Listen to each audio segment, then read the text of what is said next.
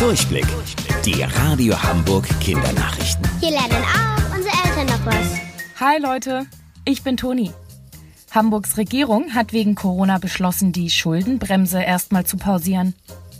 Das ist eine Regelung, die dafür sorgt, dass Länder nicht immer mehr Geld ausgeben, als sie eigentlich haben. Weil die jetzt erstmal nicht gilt, nimmt Hamburg 1,5 Milliarden Euro Schulden auf, um alle Menschen in Not versorgen zu können. Warum machen die das? Durch das Coronavirus haben ja zum Beispiel gerade keine Geschäfte, Sportvereine oder Theater geöffnet. Geld, das sie sonst verdienen, fällt weg.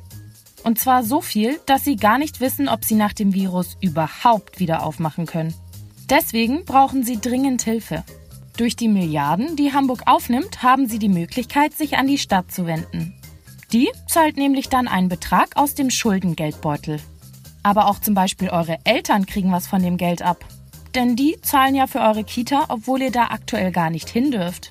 Das bekommen sie zurück. So soll jedem in unserer Stadt geholfen werden, damit wir alle so gut wie möglich durch diese schwere Zeit kommen. Wir können sie nicht sehen, anfassen, riechen oder schmecken. Trotzdem ist sie da. Unsere Luft. Die ist überall um uns rum. Und das ist auch gut so.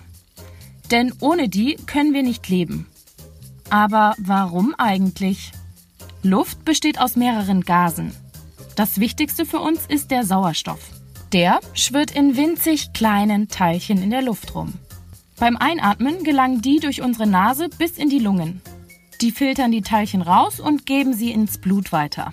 Von da aus werden sie auf alle Zellen im Körper verteilt.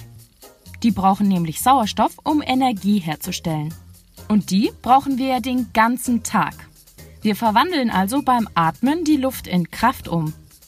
Wenn der Körper dann mal mehr davon braucht, atmen wir automatisch schneller. Zum Beispiel beim Sport oder durch die Wohnung flitzen.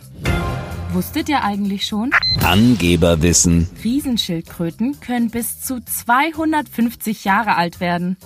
Bis morgen, eure Toni.